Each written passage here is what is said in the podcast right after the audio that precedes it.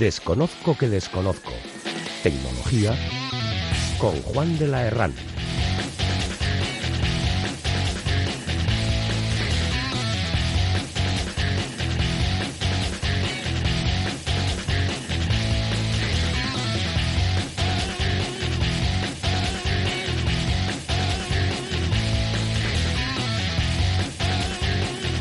Hola amigos de la tecnología, un sábado más para hablar de lo que nos gusta, lo que nos divierte, lo que nos interesa, que no es más que eso, el emprendimiento, la tecnología, el marketing digital y todas las cosas que se nos ocurren. Cuenta la leyenda que hace años, no sé cuántos, mil, dos mil, igual solo cinco, igual fue solo uno, eh, un empresario vasco se encontraba en la terminal del aeropuerto y se encontró con un empresario catalán el empresario vasco llevaba una caja, iba muy contento porque iba a Alemania, iba a visitar una, una empresa de automoción alemana. Y el empresario catalán también, ah, pues qué casualidad, yo también voy a ver una empresa de, de, de, automoción. Pues no iba a saber esta empresa, pues sí, qué casualidad, los dos iban a la misma, así que entablaron el viaje y fueron todo el viaje en avión juntos. Y cuando llegaron allí compartieron el taxi, que por supuesto pagó el empresario vasco, eh, pues anecdótico tampoco, vamos a entrar en detalles de por qué o por qué no, y el empresario vasco se extrañó que el, empresario catalán iba con las, no llevaba nada, o sea, iba con las manos vacías, él iba con su paja, con su invento. La verdad es que era un invento que, que, suponía que en los coches diésel a partir de ese momento iban a consumir la mitad de lo que estaban consumiendo. La verdad es que era algo increíble y tenía muchas ganas de poderlo, de poderlo enseñar. Cuando iban a entrar, el empresario catalán dijo, espera, espera un momento, que veo aquí un palo, cogió un palo, había una mierda por ahí, la pinchó, la pinchó en un palo, entraron los dos y a que no sabes a cuál de los dos le compraron al catalán, ¿verdad? Parece increíble, ¿no? O sea, que, que, la mierda pinchada en un palo, la vendió y el pobre empresario vasco acabó teniéndose que volver a Bilbao. Moraleja, es que los empresarios vascos de, de, la industria no sabemos vender. Pues sí, va a ser que sí, o sea, casi seguro. ¿Y vamos a poner solución a ello? Bueno, pues hoy en el programa de Desconozco que Desconozco vamos a hablar de esto y muchas cosas más. Recordar, esto es Desconozco que Desconozco Tecnología. Empezamos.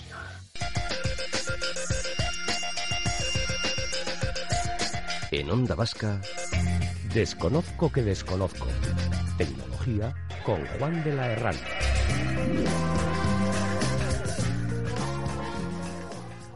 Bueno, y para hablar de todo esto tenemos aquí a todo un equipo que, bueno, se van a, se van a presentar ellos. Eh, vienen del, del Industrial Marketing Center eh, y eh, nos van a nos van a comentar, nos van a contar, eh, como los tengo, los tengo todos en pantalla, eh, de izquierda a derecha tengo a Juan Liedo el primero. Juan, preséntate tú, cuéntanos quién eres, qué, qué, qué, por qué vienes aquí, cuéntanos. Hola, buenos, buenos días a todos. Mi nombre es Juan Liedo, soy el, soy el director de, del Industrial Marketing Center, soy también profesor de, de SIC y de Cámara University Business School, eh, de, Cámara Bilbao. Y, bueno, lidero este, este proyecto que, como sabéis, es una, pues es una iniciativa conjunta entre Cámara Bilbao, la Diputación Foral de Vizcaya, la Escuela de Negocios ESIC y Cámara University Business School.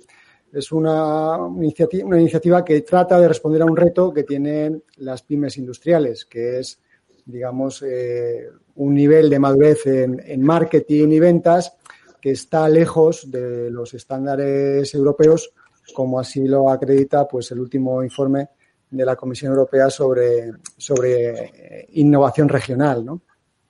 Bien, al lado de él tengo a Luis. Eh, Luis, cuéntanos. Que buenos días. Yo he venido porque me has invitado, lo primero, para aclarar por qué he venido. A pensar que era para hablar de tu libro. Exactamente. Bueno, pues mira, como te decía, mi nombre es Luis Marijuán y yo soy una combinación, por una parte, de, académico, en el sentido de que llevo dando clase en el ciclo del año 91, pero también estoy trabajando en el sector industrial desde el año 84. ¿no? Entonces creo que es una, buena combinación, que creo que precisamente es lo que buscaba el IMC, ¿no? De, combinar temas académicos y aplicar esos temas académicos a, una industria realmente viva y en desarrollo. Bien, David, eh, cuéntanos, preséntate, por favor. Muy buenos días, Egunon. Eh, encantado de estar con todos vosotros.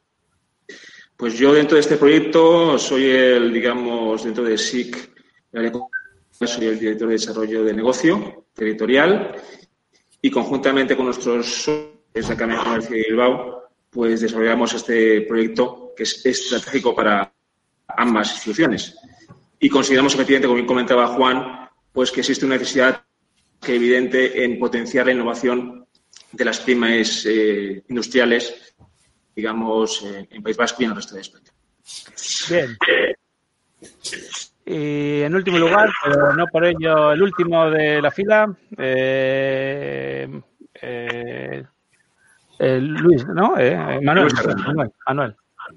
Sí, hola, ¿qué tal? Yo soy Manuel Serrano y bueno, yo soy el, director de Cool Hunting Group, que es una consultora especializada en la detección, análisis de tendencias y estamos en este proyecto con el Industrial Marketing Center y con, y con ESIC. Y bueno, nuestro rol en este proyecto ha sido pues elaborar el, estudio, ¿no?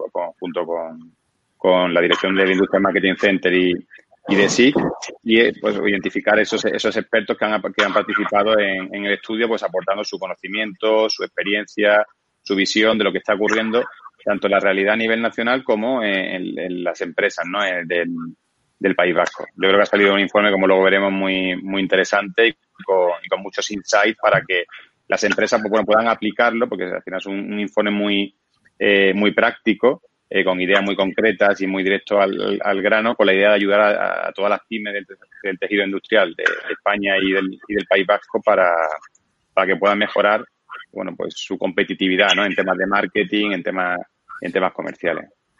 Oye, y la, primera pregunta que lanzo a todos, y bueno, pues vosotros eh, veréis con la introducción que he hecho, eh, yo creo que siempre, siempre se ha dicho, aquí tenemos unos productos maravillosos, productos industriales, eh, pero parece que el marketing es como la palabra prohibida, ¿no? O sea, hablar de ventas o algo así, que como que nos da vergüenza, como que, espera, mira, tenga, llévatelo y, ya veré si te cobro, ¿no? O sea, un poco, un poco casi, casi, las empresas industriales, incluso, fíjate que la palabra la palabra marketing es una de las de esos buzzwords, eh, de esos buzzwords que, que, hemos importado de, de, Estados Unidos o del, nombre anglosajón y que no hemos traducido, que los, los en Sudamérica sí se traduce como mercadotecnia, que queda muy, queda muy divertido. Eh, y aquí ni siquiera eso, porque yo creo que hasta nos da miedo, ¿no? Marketing, oye, cuidado, esto, eh, no, si somos de servicios, sí, podemos hacer marketing, pero si somos una industria, no, nosotros hacemos eh, temas comerciales o algo así. ¿Por qué hay tanto miedo? ¿Por qué no sabemos, no sabemos las, las, las empresas industriales vender bien? Bueno, quizás metido yo al ruedo por alusiones, casi, ¿no? Eh, yo en clase digo que el marketing y el fútbol se parecen en que mucha gente habla y poca, y poca sabe, ¿no? quiero decir que es un concepto como muy, muy banalizado y además que dependiendo de incluso en qué empresa en qué contexto se utilice, tiene significados distintos, ¿no? Yo creo que la forma de dignificar ese marketing es incluirla como una función más ejecutiva dentro de la empresa y exactamente igual que está la dirección administrativa financiera o la dirección de operaciones, pues debe haber una dirección de marketing en el sentido más amplio, no solo marketing comunicación, no solo ventas y no solo comercial. Y si me permites ser académico por un minuto, te lo defino. Muy sencillito, para mí el marketing es la satisfacción de la necesidad del cliente de forma rentable para la empresa. Y con eso yo metido todo. Y eso es mucho más digno que lo que has dicho, que, que dentro de ese también el marketing, el regalo, la promoción, el tal, eso es una, uno, uno de los muchos elementos del marketing. Sí, pero parece, parece como yo tenía un amigo que era comercial y cuando iba a vender software llevaba el, el Sinca lleno de batidoras entonces llegaba la empresa y les decía, bueno, mira, esta batidora vale 30.000 euros. El software es gratis, no os preocupéis, ¿eh? pero el software es gratis. Oye, perfecto. Pero cuando ibas sin batidora no había forma de vender, de vender software. Eh, cuesta mucho, o sea, cuesta mucho eh, lo que dice, o sea, casi casi vender sin regalo, vender sin premio, vender sin, sin, algo. Y, en el ámbito industrial, eh, muchas veces todavía se ve más. O sea, si, si intentas venderle a una empresa un software, eh, están acostumbrados a una máquina y si no les llevas una máquina, te miran con cara rara. Es que yo nunca vendo, yo satisfago necesidades. Esa es la diferencia. Tú lo que tienes que ser capaz de convencer a tu cliente de que lo que realmente no le estás vendiendo nada que no necesite, lo contrario, le estás solucionando un problema a través de la satisfacción de una necesidad. Y lo que tienes que ser, si es el momento del marketing, ser capaz de venderlo, eh, o sea, de que te pague por ello por encima de tus costes. Punto. Ese es el juego. Esto me sonaba al libro de ese grandote que tenemos en casa. Nunca vendas a un extraño y de Basat y compañía y todos estos. Pero bueno, bueno, vale, te lo, te lo, te lo voy a aceptar. Oye, vamos a, vamos a, a, la propuesta de, de valor que, que, que, que, traéis. O sea, eh, ¿para qué sirve? O sea, ¿para quién es el, el este proyecto que, industrial, de marketing industrial que estáis, que estáis desarrollando? Bueno, un poco lo que, lo que pretendemos es ayudar a pymes industriales a que innoven en, marketing en sentido amplio, como decía Luis, o sea, en marketing y ventas. Y para conseguir, digamos, este objetivo, pues tratamos de generar conocimiento y difundirlo en forma de, buenas prácticas, por ejemplo, con webinars y con publicaciones. Tratamos también de dar formación con unos programas que eh, elaboramos conjuntamente con, con ESIC, ¿no? vinculados a posgrado y al mundo más executive. Y tratamos también de prestar ciertos servicios pues, de diagnóstico y de consultoría y acompañamiento a aquellas empresas que son sensibles a este tema y que quieren dar el paso de innovar o de mejorar un poquito en su marketing y ventas. Hay que empezar por ahí, quiero decir, de, dentro de todas las acciones que tenéis, he visto que dices el diagnóstico de marketing industrial. ¿Es esa la forma de, iniciarse, de empezar, de, aterrizar en vuestro, en vuestro proyecto? Bueno, el, diagnóstico para nosotros es una herramienta casi también de marketing, ¿no? Para conseguir un, diálogo de, valor con, nuestra audiencia, ¿no? Y, a partir de ese diálogo, pues enseñarles un poquito cuál es su foto, de cómo están en, marketing y ventas y ver si hay interés en emprender un camino de mejora o de, innovación a partir de esa foto. Para nosotros el diagnóstico es una herramienta de, marketing, de captación en este caso, pero para la empresa también es una herramienta muy buena para tener una primera visión, pues digamos, de, alto nivel eh, de cómo estás en relación al, al estado del arte en marketing y ventas. Y para estar en este club hay que apuntarse en algún sitio, está abierto a todo el mundo, eh, es solo para pymes, está bien para empresas más grandes. Bueno, nosotros hemos nacido, nacido en Bilbao, pero tenemos una vocación para trabajar con todas las pymes industriales, estén donde estén. Eh, también tenemos algunos casos de empresas grandes con las que pues, hemos tenido conversaciones y se han aproximado y han hecho un diagnóstico, ¿de acuerdo? Pero digamos que el foco lo tenemos más en, el mundo pyme industrial, que es, por otro lado, el, mundo que está más alejado de los estándares eh, europeos y de, Estados Unidos en, gestión ¿no? de marketing y ventas.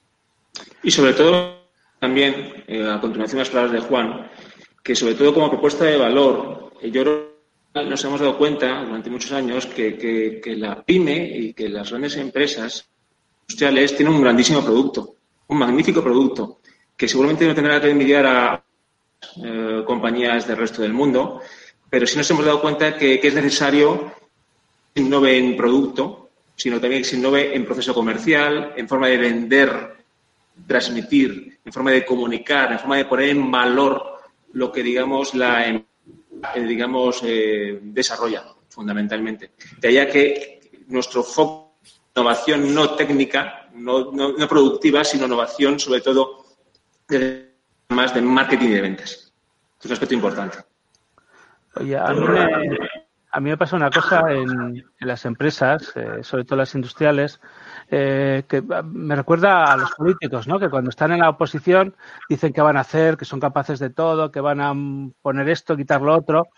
Eh, entonces te encuentras, pues muchas veces, pues bueno, has estado con los CTOs, has estado con alguien que de repente llega a gerencia y dices, jo, qué maravilla, ha llegado ya a gerencia, jo, vamos a cambiar todo ya por fin y llegan arriba y parece que se atascan, se vuelven a parar, dices, pero ¿qué le ha pasado esto? O sea, que si antes nos decía que iba a hacer y tal, y, se parece al político ese, ¿no? Que la oposición prometía todo y ahora otra vez no se atreve a, no se atreve a nada. Eh, eh, luego, cuando hablas con ellos en confianza, siempre hay ese miedo, ¿no? O sea, no, a ver si lo hace el, el, de la empresa de al lado. Y es que no voy a ser yo el que meta la pata, es que yo no voy a ser. Eh, y luego al final no se arriesga. O sea, a ver, ¿por qué le tienen tanto miedo a arriesgar en el marketing? en hacer esa transformación digital, o sea, que, que, puede empezar, que puede empezar desde ahí, desde, desde el propio proceso de ventas. Bueno, al final, yo creo que cuando uno del ámbito industrial pues se da cuenta que el escenario, que la sociedad ha cambiado y que ahora hay nuevas reglas de juego. Yo creo que al final el primer paso es, en reflexionar sobre su modelo de negocio. Y esto es una reflexión estratégica. reflexión importante y que evidentemente supone pues un cambio a nivel de proceso, a nivel de mentalidad, a nivel de, bueno, pues digamos los aspectos, los pilares más de la compañía. Pues al final, claro, esto supone cierto vértigo y evidentemente pues siempre, bueno, pues hay que intentar a través de concretamente el nacimiento de IMC, de Industrial Marketing Center, pues ayudarles a que tomen conciencia que eh, la situación ha, cambiado, que es muy distinta y que sobre todo además eh, a través de este Industrial Marketing Center todo un equipo de personas, de profesionales, pueda prestar mucho eh, valor a la hora de, bueno, pues de dar ese con garantías, con seguridad, con confianza, me refiero. Somos un, un para que estas compañías, pues una vez que sean conscientes que hay que cambiar, pues evidentemente medios para ello. Sí, si me permite, me gustaría añadir, o sea, has hablado del vértigo y lo cierto es que la pandemia ha sido el empujón para dar el salto al trampolín, ¿no? ¿En qué sentido? Lo que antes te tenías que estar pensando, ahora para sobrevivir casi es obligatorio, ¿no? El tema de digitalización, el tema del marketing, eh, eh, el tema del resoring, de que muchas empresas que estaban fuera estamos viendo hacia aquí, pues eh, lo que no había avanzado en años se está avanzando en algunas en meses, aunque sea a la fuerza, ¿no?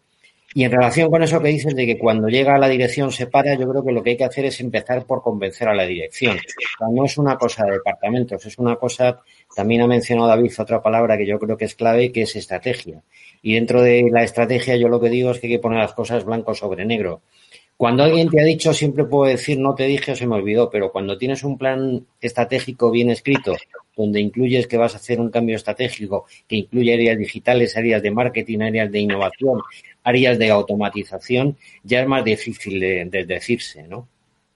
Sí, pero hay herramientas digitales, eh, por ejemplo, no sé, un CRM, un CRM que es algo algo básico, ¿no? Que yo hasta yo lo uso como agenda, o sea, el CRM, o sea, le contaba el otro día a Juan que, le, tenía en mi CRM de algo que no, llegué a apuntar que, en qué habíamos contactado, dónde nos habíamos visto, pero yo todas las tarjetas, todos los contactos, todo el mundo, incluso si me entero si juega al pádel o al ping pong, me lo apunto por si acaso para sacarlo en la conversación y quedar muy bien y si puedo le vendo algo y ya, pues que hablamos de ping pong y es su favorito ya, fijo que le, le vendo algo así.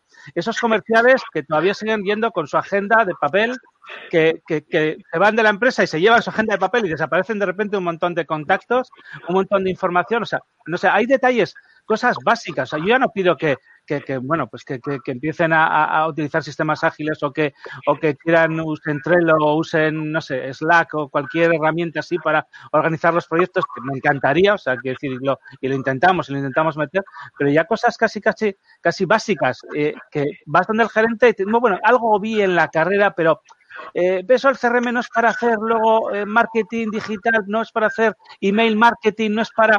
Eh, sigue habiendo una falta de formación, eh, yo creo, y que, y que viene de la, de la, universidad en el ámbito digital, o sea, de, de, de que de que el, el, se sigue dando las cosas clásicas y lo digital es, bueno, eh, la, y luego aquí hay una, una, una eh, estas que, que, no son obligatorias, una opcional, una eh, que, que, puedes dar y bueno, como, como es opcional, igual mejor me apunta al campeonato de MUS y claro, cuando llego a gerente, pues resulta que esa, esa no la he visto, o sea, sigue habiendo creo que esa, esa falta de formación para, para entender, o sea, eh, muchas veces no les puedes vender algo porque cuando llegas dices, anda, soy el apóstol, es la primera vez que alguien les está contando esto.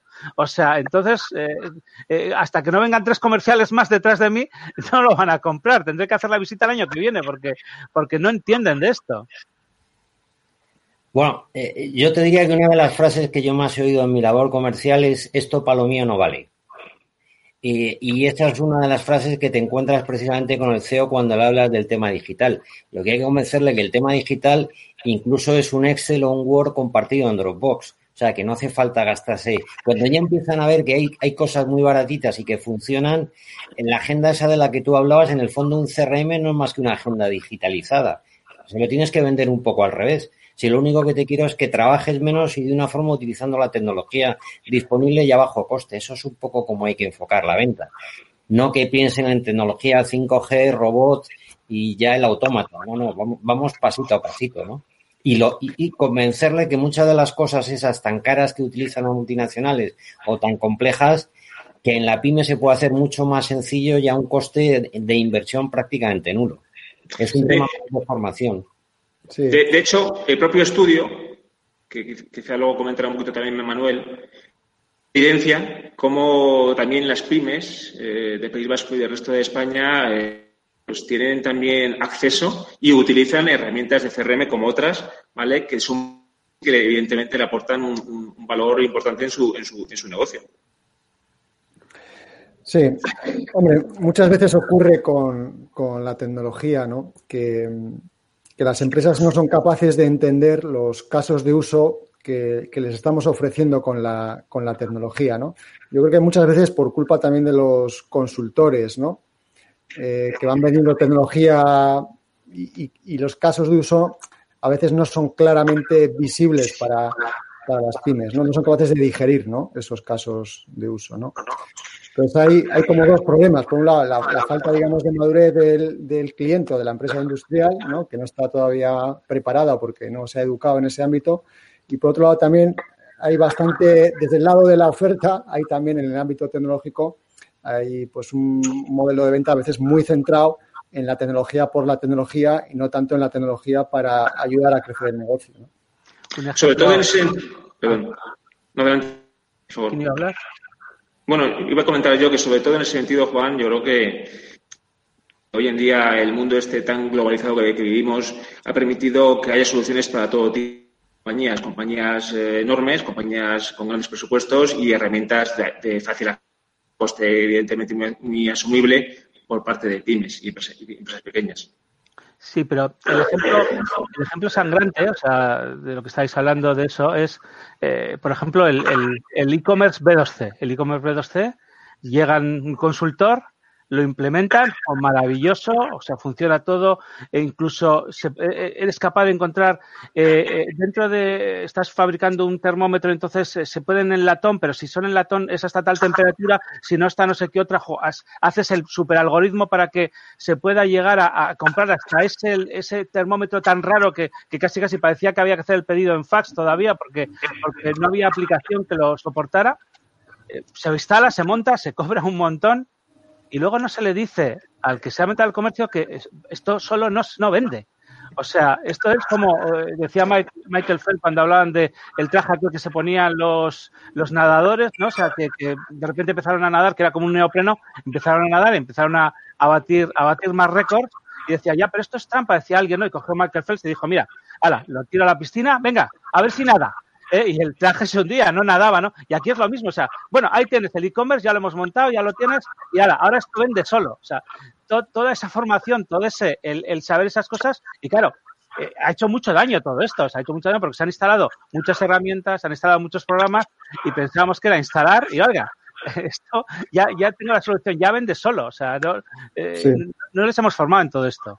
Sí, eso tienes muchísima razón, Juan. O sea, hay un montón de, proyectos de transformación digital que han fracasado justamente por no cuidar la, gestión del cambio, ¿no? O sea, todo lo que tiene que ver con la comunicación de para qué sirve la tecnología a nivel interno o, a nivel externo, la formación, el soporte que les tenemos que dar a los empleados, tener también mecanismos pues, de, seguimiento, de medición y de análisis de que efectivamente el cambio se produce ¿no? Todo lo que es la institucionalización, digamos, de esa, de esa nueva manera de hacer las cosas con lo digital, pues eso es verdad que, muchas empresas eh, no lo han tenido en cuenta a la hora de abordar el proyecto e incluso no han dotado de, presupuestariamente una partida para la gestión del cambio, ¿no? que muchas veces debe ser una partida tan grande o más que la propia inversión en tecnología. Oye, tengo a Manuel, tengo a Manuel Tocayao, que no habla nada, le voy a, le voy a preguntar algo, porque si no van a pensar los, los oyentes que, se, ha, desconectado o algo así. Oye, y en el, en el mundo, en el mundo startups, eh, que, da esa impresión, o sea, que ahora, eh, ahora parece que ya está prohibido, ¿no? O sea, está prohibido estar parado. Ahora, eh, ser emprendedor es para todo el mundo, hay que, hay que estar emprendiendo. Además, así, mira, quitamos a 200.000 de, de las listas del paro, les hacemos emprender, les damos una ayudita de 1.500 euros para que así respiren un poco, les hacemos capitalizar el paro así que se lo gasten por ahí. eh, eh, ¿cuál es tu, experiencia o cuál es la experiencia que, has visto en el, mundo de las startups industriales, en, los procesos de digitalización y de acceder al marketing, al marketing digital? Yo lo que, yo lo que veo, o sea, al final yo, yo, bueno, yo soy ingeniero industrial también y, he sido he sido emprendedor, ¿no? Monté la empresa hace, hace, hace, ya 12 años. creo que esto te va a gustar. Sí, entonces el tema del, del, del emprendedor yo lo que sí veo es que al final pues este, este, tipo de cosas que están haciendo los gobiernos, pues bueno, son, son ayuda a corto plazo, un poco, como tú bien dices, para el tema de, de resolver un poco el tema del desempleo, pero que no van a ningún sitio. Primero porque falta la formación. Es decir, cuando uno emprende, lo primero que tiene que tener es una, una, una, formación en cómo se gestiona una empresa, cómo, cómo, cómo, cómo se vende, pues entender un poco el, el, el mundo empresarial y, y, capacitarte y formarte, ¿no? Es el, un punto que tienen los, los emprendedores. Y luego también otro error que veo, que veo también en el tema de los emprendedores cuando emprenden es que se suelen juntar eh, gente muy similar. Entonces, voy a montar una empresa y como soy ingeniero industrial, pues me junto con Juan, me, ¿sabes? Me, voy juntando con gente que son similares a mí. Entonces, pierdes esa eh, complementariedad, ¿no? De tener un equipo que, bueno, me junto con una persona de marketing, una persona de derecho, una persona que venga de tecnología de informática y yo que vengo del mundo de gestión de empresas, ¿no? Por ejemplo. Y entonces ah, creas un equipo complementario. Entonces yo veo ahí también, pues, es otro error que a la hora de montar una empresa una startup en el sector industrial, pues se juntan ingenieros, ¿no? Y al final pierdes esa, por eso al final son muy buenos en productos, son muy buenos haciendo eso, pero no son buenos a la, hora de comercializar ese, ese producto. Y lo que sí veo, eh, cuando hablamos de startups eh, fuera del sector industrial, ahí sí que es verdad que la, tecnología suele ser la, base, ¿no? Sobre la que se está creando esos nuevos modelos de negocio basados en, plataformas tecnológicas. Y entonces ahí sí que hay una diferencia con respecto al sector industrial, en el que ya desde, el inicio la tecnología es una parte fundamental de tanto del modelo de negocio como de la, de la organización, a diferencia de las empresas que se montan dentro del, del sector industrial. También no olvidemos que nuestra vocación como IMC, como Industrial Marketing Center, no es solo centrarnos en la empresa eh, puramente industrial, como propia definición, sino también abrir, un poquito también al, mundo de la empresa del, ámbito business to business. Es decir, de la empresa, incluso además siendo empresa de servicios, puede incluso además ofrecer los mismos eh, a otras empresas. Entonces, nuestro, nuestro, foco no solo se centra en la parte de puramente eh, empresa industrial, sino también en ese sentido ampliamos al mundo del B2B, que también en ese sentido consideramos que es un mundo importante y referente en ese sentido. Perdón que interrumpa, Juan, con respecto a la pregunta que me hacías antes de los emprendedores, ahora veo una, una oportunidad para todos aquellos que quieran emprender dentro del sector industrial, eh, aprovechar toda la tendencia o corriente que hay alrededor del movimiento maker, ¿no? Todas esas personas que eh, hoy, hoy, en día, pues la, programación se ha, hecho muy accesible a cualquier persona que no, se, no, haga, no, no, tenga ningún conocimiento de programación. El tema, el tema del hardware, toda la parte física, se ha democratizado el tema de, los precios, la impresión 3D.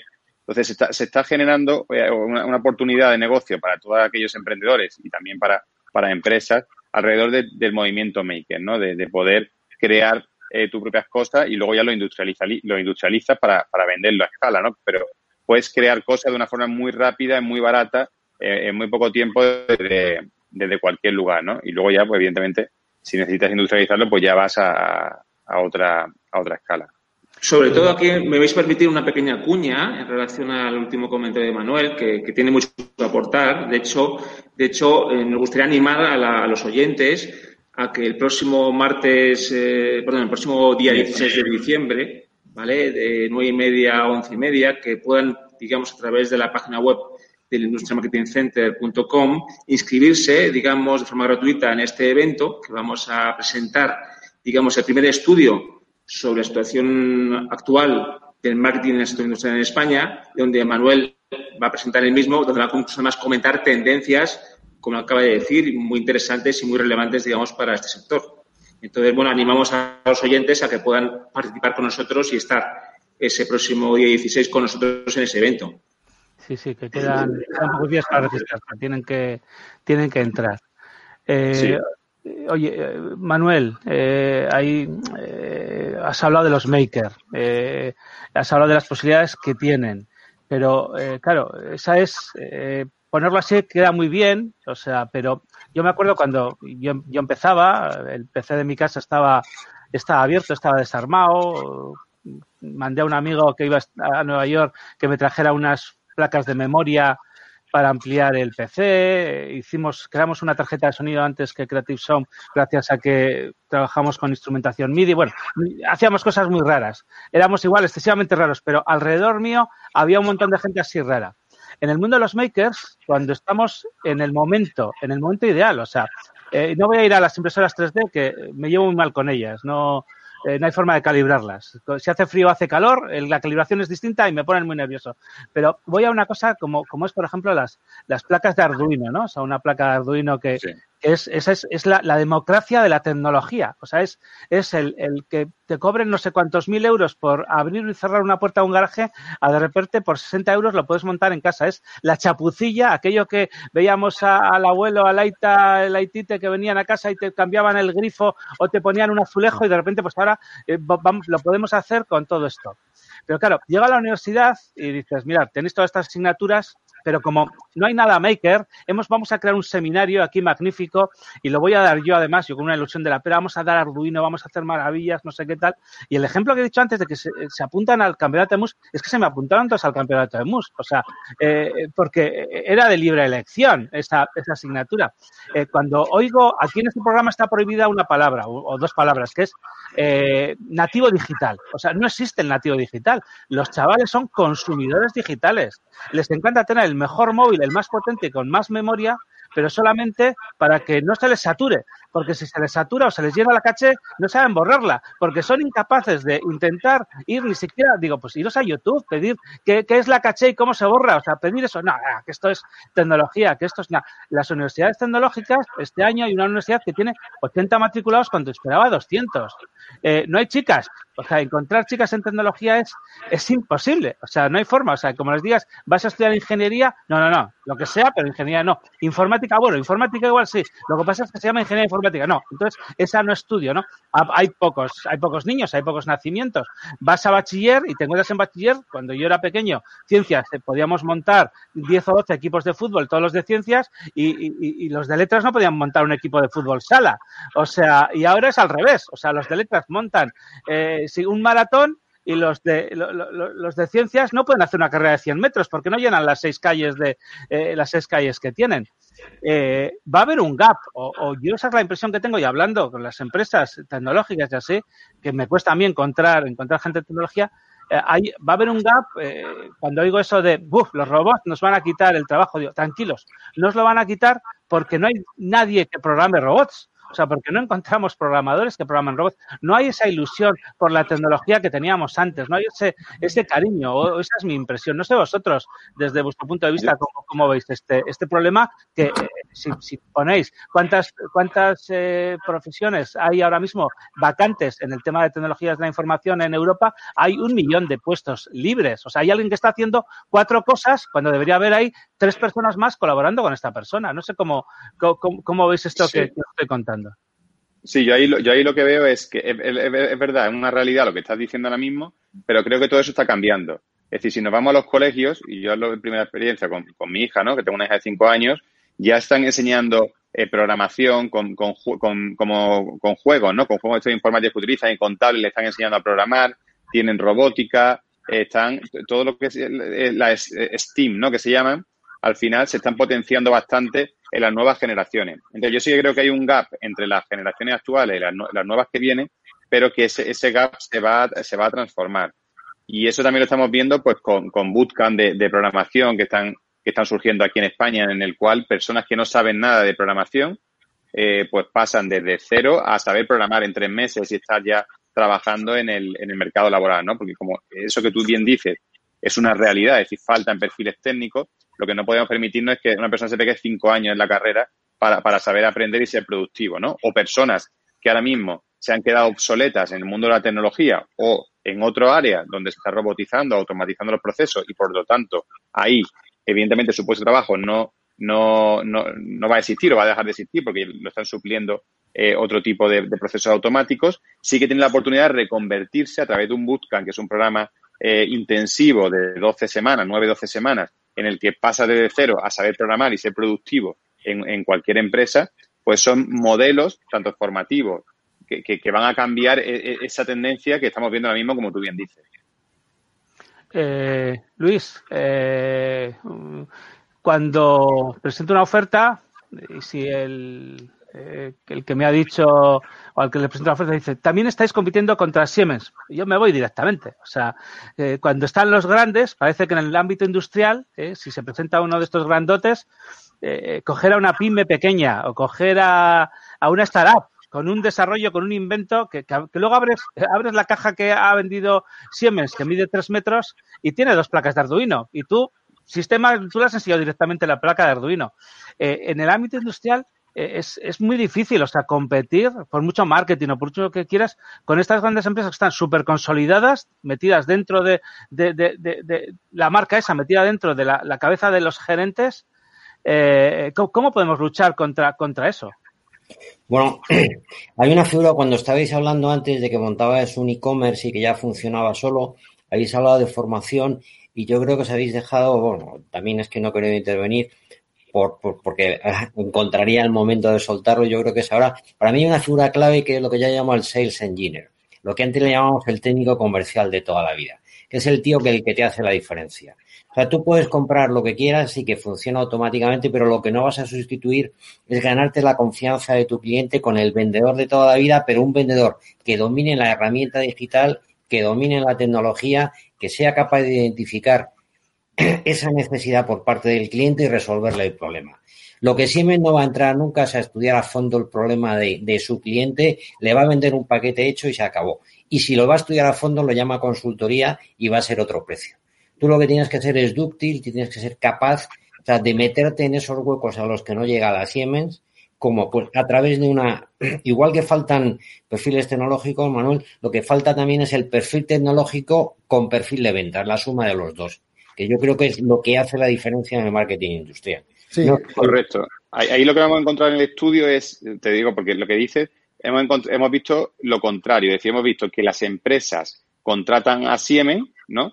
Pero luego Siemens subcontrata a estas pymes que están en el estudio. Entonces, nos hemos encontrado, por ejemplo, empresas como Arta Brosandeu, que es una empresa pyme familiar pequeña que está en un pueblo, en Narón, en un pueblo de Galicia, que está haciendo, pues, desde el estadio de Real, de Real Madrid, un nuevo Bernabéu, está haciendo proyectos punteros tanto en España como a, nivel internacional, ¿no? O, por ejemplo, Onyx Solar, que es una empresa también que está en, Ávila, que también una empresa familiar pequeñita, pues que está haciendo proyectos pues en, todo el mundo, ¿no? Que al final aquí lo contrata por Norman Foster o a las grandes compañías. Pero son estas pymes las que realmente luego prestan el servicio y ponen los productos para estas grandes corporaciones. Eso es lo que nos hemos encontrado. He nombrado dos ejemplos, pero que podría nombrar eh, 8 o 10 que han participado en el estudio y que, y que, no, y que hemos identificado que eso está ocurriendo. Pero que quizás justamente a través de la herramienta digital lo que pueden hacer esas pymes es bypassar a las grandes para entrar en contacto con el cliente final, que al final son las que le van a resolver el problema de una forma mucho más tailor-made. Claro, pero hay un problema que se encuentran las pymes, perdona David, el, hay un problema que se encuentran las pymes es que los directivos no quieren subcontratar muchas veces a pymes y quieren contratar a empresas grandes porque si hay un problema no, no pierden su puesto de trabajo. Entonces, a nadie, nunca han echado a nadie por contratar a IBM, ¿no? Como se dice. Ese, es el problema que se están encontrando. Es decir, yo puedo subcontratar a una pyme que es más barata, pero no la voy a subcontratar, porque prefiero contratar a Siemens, que me da una seguridad y una garantía, aunque luego lo haga un tercero o me salga más caro, pero yo protejo mi puesto de trabajo. Y eso es una realidad que no me a encontrar los directivos de, la, de las grandes compañías. Perdona, David, que te he interrumpido. No, por favor, Manuel. No, vamos a ver, efectivamente. Yo creo en ese sentido ambos decís cosas súper interesantes. Es decir, efectivamente, yo creo que ese, esa posición de sales engineer, esa posición de esa persona técnica, con conocimiento técnico, eh, debe formarse, desarrollarse y capacitarse en técnicas y habilidades, digamos, eh, comerciales. Y muchas veces justamente es eso lo que buscan las compañías. Si buscan eh, desarrollar eh, sus posiciones, sus puestos, digamos, técnicos y, darles un, bueno, pues un, desarrollo mucho más eh, de orientación al cliente, de desarrollo comercial, de técnicas de venta, de, digamos, de cualificar a esas personas que al final es innovar. como, como, antes hablábamos, decir, aquí hablamos de, que es necesario innovar en, temas no técnicos, sino en temas de procesos comerciales, en temas de marketing, temas de ventas. Y justamente, consecuencia de ello, las compañías cuando desarrollan sus equipos técnicos a posiciones mucho más comerciales y mucho, mucho más cercanas al cliente tienen que también desarrollar esas capacidades, pues innovando evidentemente en esas capacidades técnicas. Sí, aquí yo creo que el gran problema está, o sea, en el tema de la venta, por lo que hemos visto en el estudio, el gran problema está en que es una venta muy productocéntrica. Y tiene que evolucionar hacia una venta clientecéntrica, es decir, una venta consultiva. Y ahí nadie mejor que un ingeniero, que al final conoce perfectamente su producto y cuando va a vender no es un vendedor de feria, que va a contar cuatro cosas de oído, sino que realmente tiene ese, eh, know-how técnico del producto. Entonces, el gran problema que vemos en la parte de venta o que hemos identificado en el estudio es pasar de una venta productocéntrica a una, a una venta clientecéntrica, es decir, venta consultiva. Pero de, hecho, de hecho, nosotros en, nuestros programas superiores en dirección de ventas de la escuela de SIC eh, hemos notado una evolución en los últimos 10-15 años brutal a nivel que cada vez tenemos más perfiles técnicos, afortunadamente. Y esto también denota que las compañías industriales cada vez están más mm, preocupadas en desarrollar las capacidades comerciales y de cercanía y de, customer centric eh, en sus equipos, eh, digamos, eh, comerciales, técnicos. Sí, pero fijaros, eh, está, está mal visto. O sea, que decir que un ingeniero de repente se dedica a las ventas. Yo tenía un compañero que le contratan en Airtel, cuando en la época cuando empezaba, Airtel empezaba con Navegal y empezaba con el mundo de Internet, y llegó a casa y dijo, pues mira, estoy de técnico de ventas, el famoso técnico de ventas que buscaban a alguien con un perfil tecnológico que fuera capaz de explicar a los a, la gente a la que le iba, a las empresas a las que les iba a vender los productos, algo así. Y su padre pues le miraba, a ver, que eres ingeniero, ¿qué haces vendiendo? ¿O qué haces en eso, no? Y hoy todavía, o sea, todavía eh, está como mal. No, no, pero esto es ingeniería, no te vas a dedicar. Primero haces ingeniería y luego ya más adelante, cuando ya estés cansado, ya te sientas en una mesa y ya vendes o algo así, pero, pero, pero nos cuesta encontrar eh, el perfil para, incluso para que programen, imagínate, para vender. Afortunadamente, Juan, en ese sentido, eh, la sociedad ha cambiado. Hemos percibido desde, sí, desde la escuela en el sentido, pues que al final todas las posiciones de una empresa, desde el área financiera, financiera área área de recursos humanos, eh, cualquiera, digamos, no puramente comercial, todos al final tienen que vender. Vender empresa, vender proyecto, vender ideas. Y eso justamente es lo que hace que en ese sentido la escuela pues sigue persiguiendo e impulsando pues, la formación de desarrollo comercial de los equipos. Sí, déjame deciros que es un tema también de, de branding, y me explico. Si tú a tu padre le dices que vas a trabajar como vendedor a lo mejor no te lo compra, pero si le dices que vas a ser el sales engineer de no sé qué compañía, a lo mejor sí te lo compra. Efectivamente. Sí, los, los bootwars se venden muy bien, pero al final, bueno, ¿y qué haces? Cuando ya le estás contando lo que haces, te miran, te miran con cara rara. No, pero mira, en, relación con una cosa que ha dicho Manuel, te lo voy a seguir vendiendo para que veas que, que lo de vender no se me da mal todavía. Eh, la venta consultiva es lo que hace precisamente la diferenciación. A veces tres, cuatro empresas tienen exactamente lo mismo para vender. ¿Y por qué te quedas con un producto? A veces son productos tan estandarizados que, el cemento una norma, pero ¿por qué se lo compras a uno u otro? Porque tiene un sales engineer que me ha resuelto problemas en el pasado y te lo fidelizas. Yo, vendía, por ejemplo, productos para tratamiento de agua y, dijo el sulfato férrico es absolutamente indiferenciado. Pero ¿por qué me compraban a mí o no? Porque les había resuelto un problema de dónde dosificar no sé qué y lo que tienes, esa combinación de perfil técnico con, con, con capacidad vendedora es lo que es la clave de la diferenciación en el marketing industrial, en mi opinión. Sí, y luego yo siempre lo digo que lo más importante en las empresas eh, son las ventas. Es decir, ¿cuál la primera línea de la cuenta de resultados de cualquier empresa son las ventas. A partir de ahí todo va, son, son, todos son costes. Entonces las ventas es lo más importante. Y sí que es verdad que antes estaba bastante desprestigiado. Yo, por ejemplo, cuando terminé y me hice el, máster en ESIC, eh, pues y acababa de terminar la carrera de ingeniería industrial después de seis años de trabajo, pues como tú bien dices, mi padre, mi madre, etcétera, y, todo el mundo no entendía por qué hacía un, tema de marketing y un tema de, ventas cuando realmente había estudiado una carrera técnica. Pero eso, como bien dice, está, está, está cambiando. Yo sí que es verdad que animo a, todas las personas que trabajan en el sector industrial a, a, capacitarse en venta consultiva porque al final eh, el, vendedor es la figura más importante de una compañía. Porque es que si no hay ventas, todo el mundo sobra, desde el director general, el presidente, hasta, hasta abajo.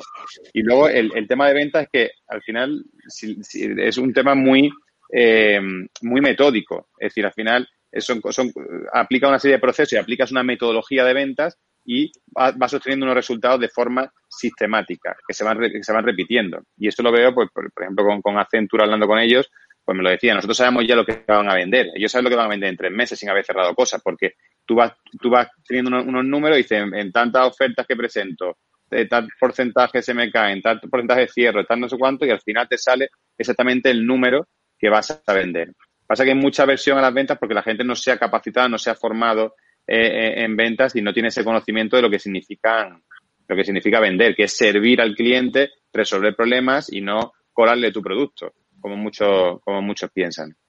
De todas formas, en el foro, en el foro, perdón, en el, en el evento que tenemos el próximo miércoles 16, eh, aparte de estar nosotros, eh, digamos, en el mismo, vamos a invitar a un par de compañías referentes eh, y vamos a fomentar un debate también súper interesante sobre, bueno, pues sobre, aparte de, de, digamos, la ponencia magistral que nos va a dar eh, Luis Marijuán y aparte del estudio que va a presentar Manuel Serrano, pues eh, vamos a, generar, un debate con estos empresarios, con estos grandes directivos, y vamos un poquito a, reflexionar sobre, sobre qué está pasando hoy en día en marketing industrial y cuáles son las tendencias, ¿vale? Y sobre todo vamos a intentar pues descifrar un poquito y dar pistas, dar, bueno, pues dar algún tipo de idea de, de cómo un poquito impulsar para estas compañías todo el tema de marketing y ventas.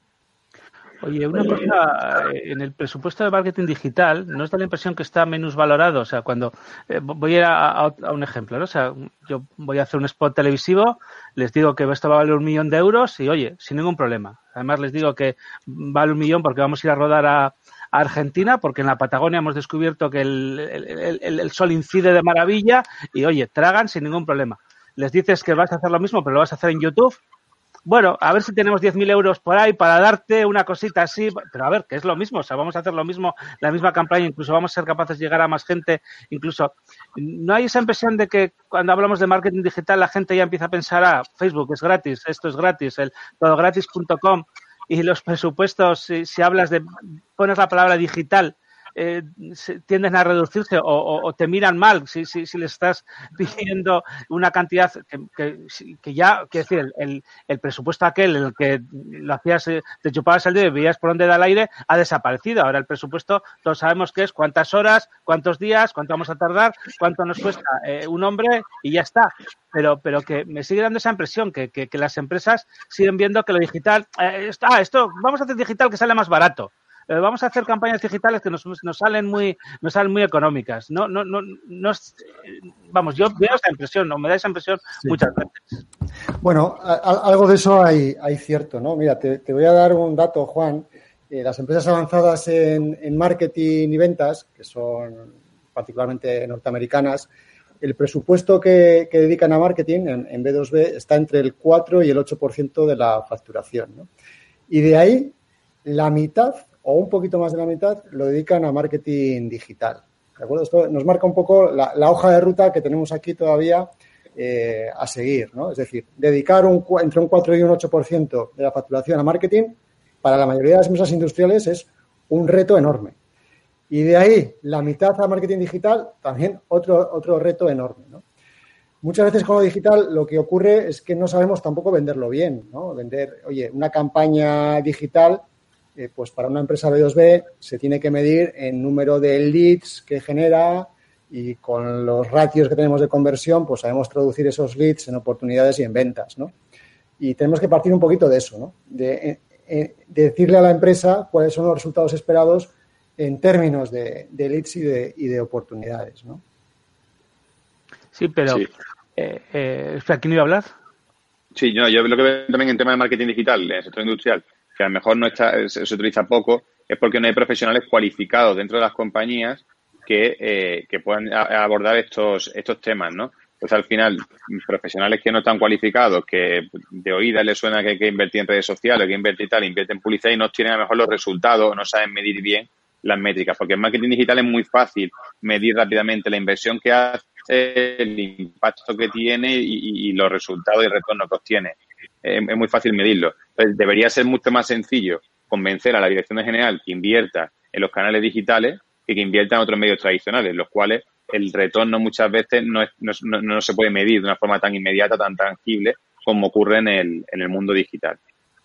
Sí, pero es, es muy curioso eso, cómo, como todavía, o sea, los que son grandes vendedores son los, los, los vendedores offline, como digo yo, eh, que son capaces de decir, mira, es que este anuncio ha tenido una audiencia de 40 millones de personas. Digo, pues si no hay tanta gente que va a la televisión. En cambio, mira, vamos a ver esto en YouTube. Fíjate, solo habéis llegado a 105.700 mujeres que eran rubias, que además tienen la necesidad de hacer eh, clases de inglés y que además eh, os han comprado todas el curso, pero solo 100.000, mientras que nosotros, fíjate, 60 millones. No hemos vendido nada, pero, jo, 60 millones que hemos llegado, ¿no? O sea, es maravilloso. O sea, no sé por qué no entienden que la métrica nuestra es muy buena, pero claro, nuestras cifras son muy bajitas, pero son muy reales. Sí, es que las, métricas en B2B no, tienen que ser eh, con cuánta gente impacto, digamos.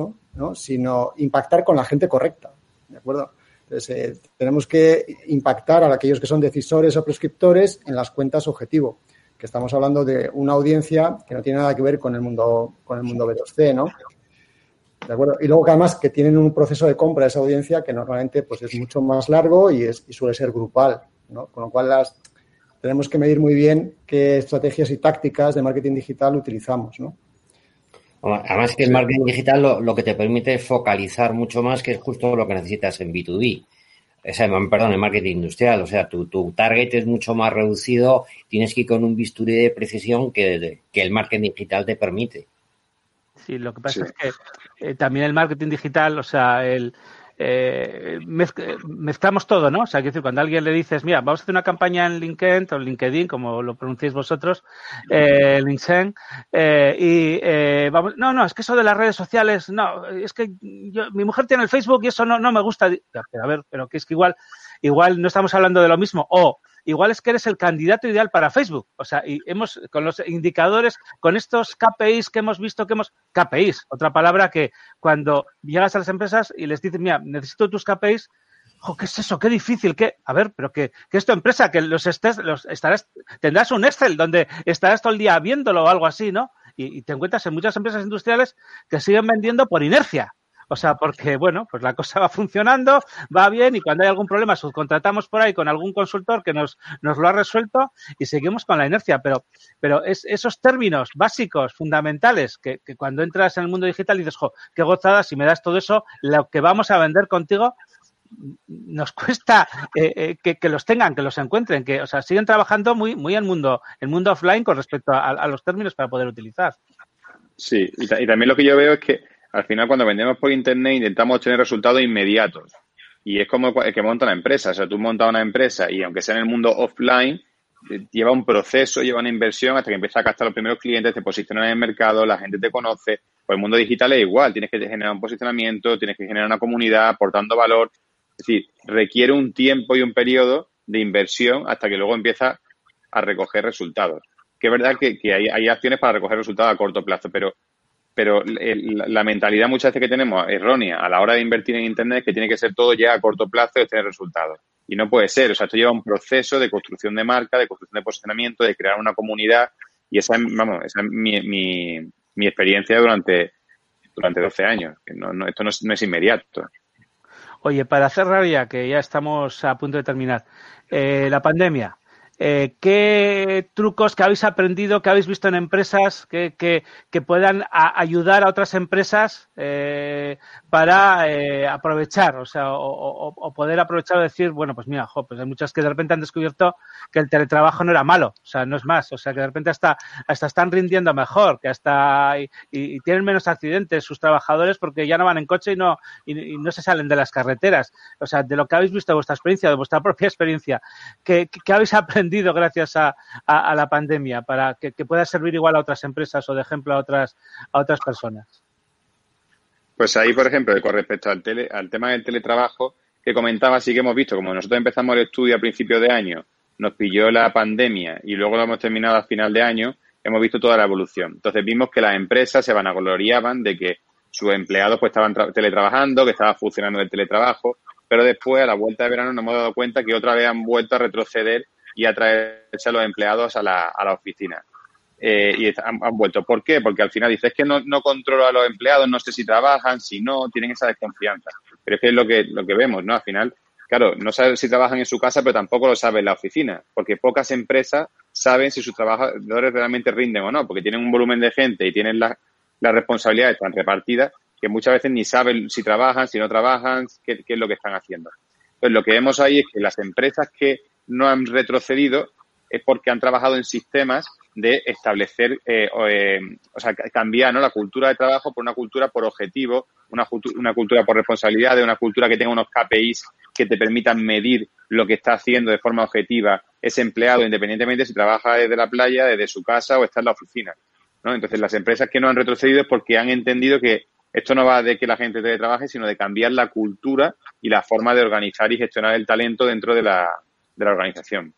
Lo bueno de este estudio, efectivamente, ha sido que lo hemos, lo hemos iniciado justamente antes de la, de la pandemia. Hemos ido trabajando con este estudio durante la pandemia y, bueno, todavía no, evidentemente no lo hemos superado, pero, pero digamos que se obtienen muchas conclusiones y muchas, digamos, informaciones súper interesantes que, que, un poco nos evidencian pues cómo las, también compañías en ese sentido también están, se han visto obligadas a evolucionar. Sí, yo, quería decir eso, que en las situaciones de crisis realmente el, ingenio hay que avivarlo para poder sobrevivir, ¿no? Y en este caso el ingenio ha sido tirarnos, como decía antes, al trampolín del teletrabajo, al, al trampolín de la digitalización y diría al final con un refrán castellano que la fuerza ahorca. En esto yo creo que el que no lo haga se va a quedar fuera porque a corto plazo al menos la tarta se va a quedar, va a ser bastante más pequeña.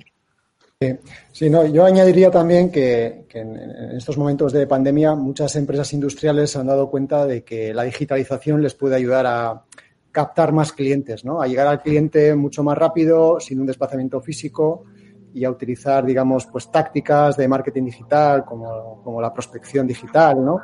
Eh, pues para capturar leads de negocio y madurarlos hasta incluso cerrar la venta ya de una manera eh, pues, pues eh, a distancia, ¿no? Online, ¿no? O sin presencialidad, digamos, ¿no? Entonces, lo digital eh, se está acelerando ¿eh? su incorporación en el proceso de marketing y ventas.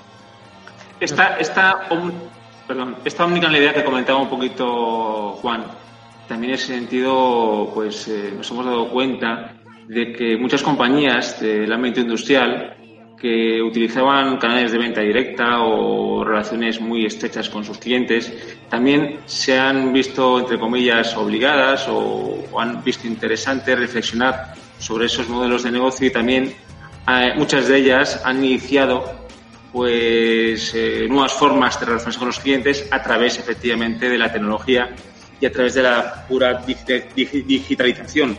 Entonces, en ese sentido, pues también han creado plataformas eh, digamos, virtuales, digitales, para relacionarse y para mejorar su relación con los clientes. Es una evolución muy clara de, esta pandemia que hemos visto en el informe. Bueno, pues ya, hemos, consumido en esta hora. Juan, Luis, David, Manuel, muchísimas gracias. Gracias a vosotros.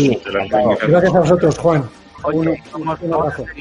nos queda muchísima labor, nos queda mucho mucho trabajo por, por ayudar a digitalizar y, y, la formación digital, así que vamos a seguir vuestro proyecto y os voy a invitar a que, bueno, para el año que viene, que ya, ya estamos casi casi, eh, tenemos que volver a hacer otra de estas y decir, oye, mira, aquí tenemos todos estos casos de éxito.